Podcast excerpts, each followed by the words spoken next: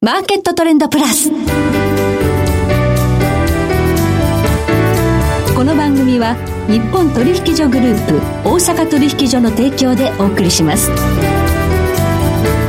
皆さんご機嫌いかがでしょうか？大橋ひろ子です。コモディティ日経平均先物などデリバティブ取引の最前線の情報をピックアップ。今日は元先物オプションディーラー本川裕二さんとリモートでお話しさせていただきます。本川さん。こんにちは。こんにちは。なんかいつもと違って慣れないですね。はい、リモートですけれども、今日はお話よろしくお願いいたします。よろしくお願いします。さて、えー、まあ寅年の年2022年が明けまして、1月は波乱の相場でしたね。そうですね、よく下がりましたね、1月のね、はい、末までよく下がりました、特に日経平均も下がりましたけど、うん、マザーズの下げ方がひどかったですね。そうですね、これ、まだ底入れしたかどうかっていうの、どうですか？そうですね。やっぱマザーズの方で言うと、はい、一番安値が1月28日につけた719ポイントぐらいですけど、うん、えー、一遍800ポイントまで戻して、また750ポイントぐらいで揉み合ってますから、はい、いつでもね、あの、マザーズ結構5%とか安くなったりすること結構ありますから、はい、いつでもなんかこう、最安値が見えそうなところまでにいますから、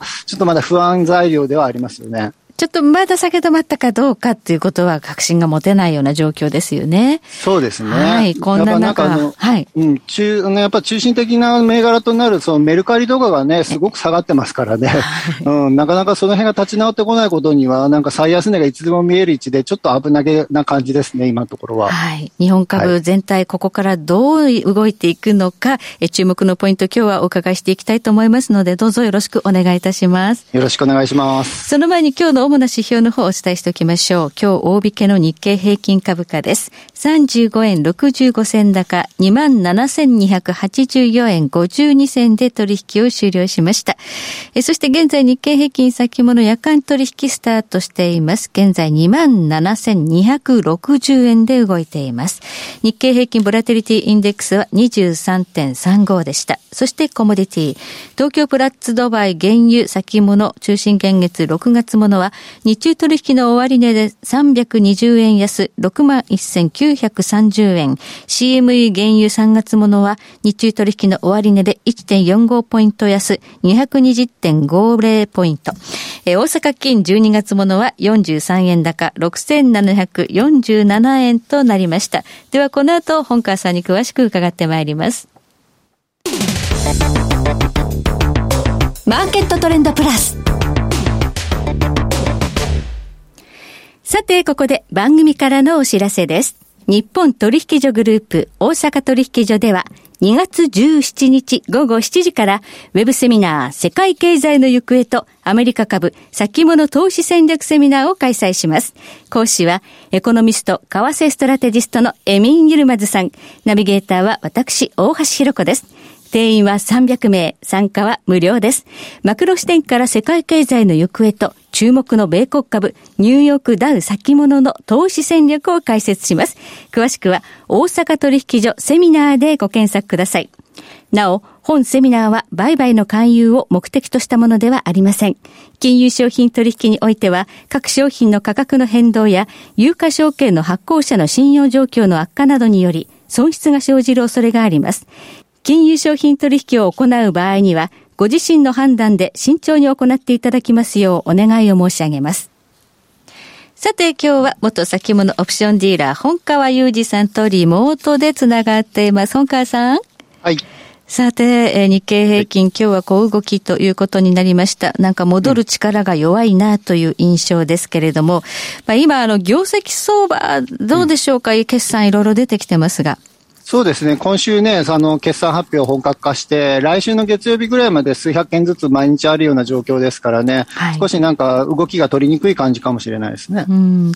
あの悪くない銘柄もあるんですよね。そうですね。なんか悪くないのになんか決算発表とともになんか待ってましたとばかりに売られてしまうような銘柄もあって、情報修正とか、あの、増配が絡んで、なんかすごく良さそうなのに売られてしまうみたいな銘柄もあって、なんかちょうど、ちょうどね、その決算発表時期に反対売買のこう起点にされてしまっているような状態かもしれないですね。はい。いい決算でも上がらないという印象があるということで、うんうん、えー、ちょっとこう、戻りが弱いような印象なんですが、なんといってもこの、マザーズが下げ止まってってくれないとというところありますね。そうですね。やっぱ個人投資家のね、参加比率がすごい高い、あの、銘柄群が揃ってますからね。はい、これが、去年の11月の1200ポイント近くのところから720ポイントぐらいまで、もう500ポイントぐらい下げ、下がっちゃいましたからね。うん、こうん、これって、この40%近い下げって、あの、リーマンショックとかの時を超えるようなね、あの、激しい下げになってますからね。はい。はい。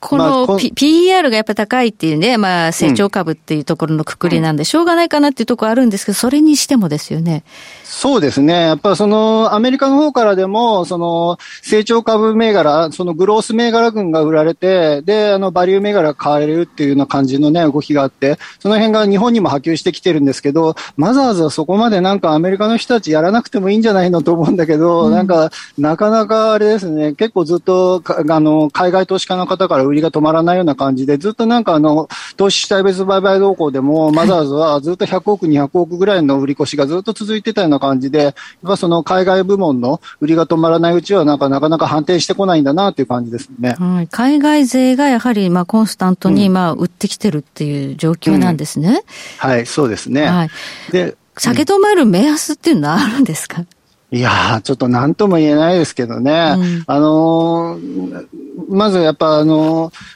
PR が高い銘柄群が売られてるっていうので見ると、はい、あの、マザーズの、東証さんにあの、ホームページに出されてる、あの、マザーズの平均の PR っていうのが出てまして、月末時点で、あの、市場平均で93ぐらい、93倍ぐらいって出てるんですね。93倍、高いっちゃ高いですね。うん、まあ、普通になんか、その、はい、日経平均とかだと今だいたい13倍ぐらいの感じで、あの、なってきてますから、うん、その辺から見るとすごく高い感じですけど、一番高い時には、マザーズの、あの、一番高い時って去年の5月、あの、3月ぐらいかな、5月ぐらいかな、はい、えっ、ー、と、388倍っていうことがありますから、だいぶ修正は進んできてはいるかなっていう感じではあるんですよね。388はさすがにね、はい。そうですね。過去をずっと見ても、2019年とか、そのコロナの前の時期でも、だいたい90前後ぐらいで、あの、ずっと推移してることが長いんですよ。はい。なので、まあ、だいぶ90、あの、3ぐらいまで落ちてきてますから、だいぶいいとこまで売られたのかもしれないなって感じではありますけどね。でも、本格的にね、このアメリカの長期金利がこう上昇していく中で、あの、高あの高成長、そのグロース銘柄群が売られる流れがまだ続くんだったら、ちょっとまだこの辺の、えっ、ー、と、PER の修正みたいなことはあるかもしれないですね。うん、グロース銘柄がやっぱり修正を強いられる局面っていうのは、こう日本株だけの問題じゃないということですね。そうですね、はい、グローバルマクロみたいな感じで、世界的な流れでそういうふうにね、ファンドが動かしてきてるんだったらっていうことですけど、でもマザーズ銘柄ってそこまでね、なんか海外の人が一生懸命やるような銘柄群ではないような気はしますけどね。そうですね。はい。はい。うんうん、ということで、まあ、マザーズの下げ止まりを見たいというところでもありますけれども、まあ、業績相場、はい、えー、決算が良くてもあんまりこう変われない流れの中で、先ほどちょっと今日出てきたソフトバンクグループの10、12月期、純利益98%減ということで、うんそうですね。はい、まあ、それでもなんかプラスでいることがすごいなっていう気がしましたけどね。減、減なんだけど、はい、だってここね、1兆円ぐらいプラスになったりマイナスになったりするじゃないですか、その3ヶ月のはい、そうはい。な、なので、まあ、まだプラスでいるのはすごいけど、ちょっと気になるのは、これって10、12月期の決算発表で、えっと、ナスダック、あの、アメリカのナスダック市場って1月に入ってから、えっと、急落していってるんですよね。うん、で、年末時点では結構高値圏、あの、あの、史上最高値圏に近いところにいたんで、はい、あの、この1月からの下げは織り込んでないっていうので、ちょっと先々が 少し気になるとこかなっていう気がしますね。10、12だけじゃなくて、1、3月期もどうなんだということが不安ですね。うん、そうですね。はい。はい、まあ、あの、前にね、その悪い決算出た時に、うん、その孫さんの記者会見というか、うん、まあ、決算発表の時のね、会見の中で自社株買いがね、発表されたっていうこともありましたけれども、うんうんそうですね。1月、あの、なんか、あの、あれ、10月、11月でしたっけ？発表した時にね、えっ、ー、と、ひ、すごく決算悪いから売られてたら、そしたらその孫さんが1兆円の自社株買いしますっていうので、で、次の日からのすごく上がっていったりしたけど、実際にはなんか自社株買い、なんかいつもだったら、あの、ソフトバンクって5万回を、5万株買いを何本何本も何本もあの入れていくような感じでぐいぐいやっていくんですけど、実際に出たやつは12月で、確かその12月の1か月で200何十億ぐらいで1兆円に全然届かないんですけど、買ってますかみたいな感じのぐらいしか出てなかったんですよね。そうなんですよね。はい。なので、はい、はい、実際に実行されていくのかなっていうのが、そこの辺が少し不安で、で、やっぱり期待して買った人たちは投げさ投げさせられたような格好かもしれないですね。はい。まあ、インデックスの日経平均というくくりで見れば、まあ、このソフトバンク、うん、あるいはその、大型成長株、まあ、半導体のあたりとかが回復してくれないとという感じですね。そうですね。まあ、まだそこまで落ちたわけじゃないけど、東京エレクトロンとかがね、あの、半導体の中では、やっぱその日経平均の中でもね、あの、かなり、あの、今まで一番高かったファーストリテイリングを抜いてくるぐらいまでね、成長してきましたからね。この、うん、だいぶ、あの、この1月の相場で、あの、下げはしましたけど、まあそこまで、あの、落ちてるわけではないし、まあこの辺がね、もう一回立ち直ってきてくれればってところだと思いますね。はい。そこがちょっとね、うん、柱になってくるはずですからね。うんうん、あとは、あの、4月4日以降、東証再編ということがあるんですが、うんうん、まあ、需給面っていうのはこれどうなんでしょうか？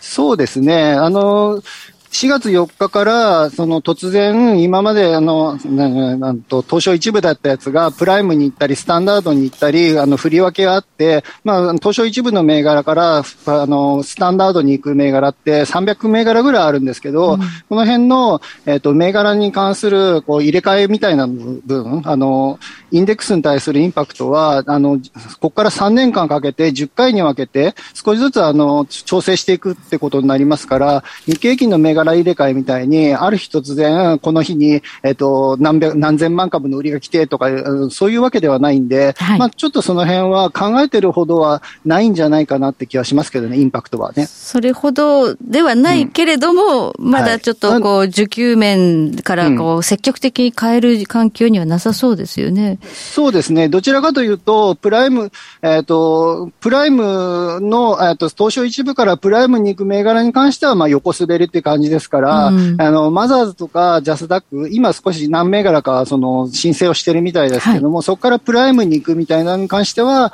やっぱ買い要因にはなっていくと思いますけども、はい、そんなに銘柄数は多くないんで、うん、あの、全体に与える影響っていうのはあまりないかもしれないですね。そうですか。はい。はい、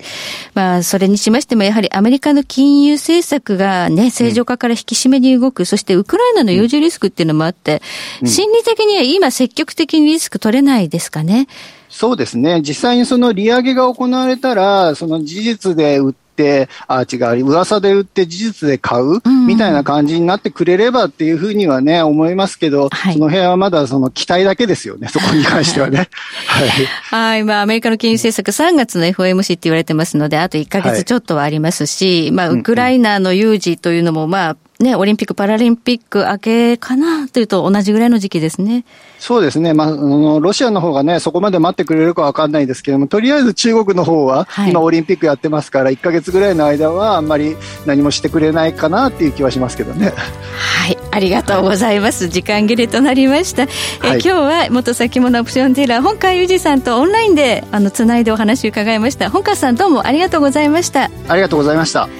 そして来週です。来週はエネルギーアナリスト大場紀明さんとエネルギーマーケットを取り巻く環境をテーマにお届けいたします。それでは全国の皆さんごきげんよう。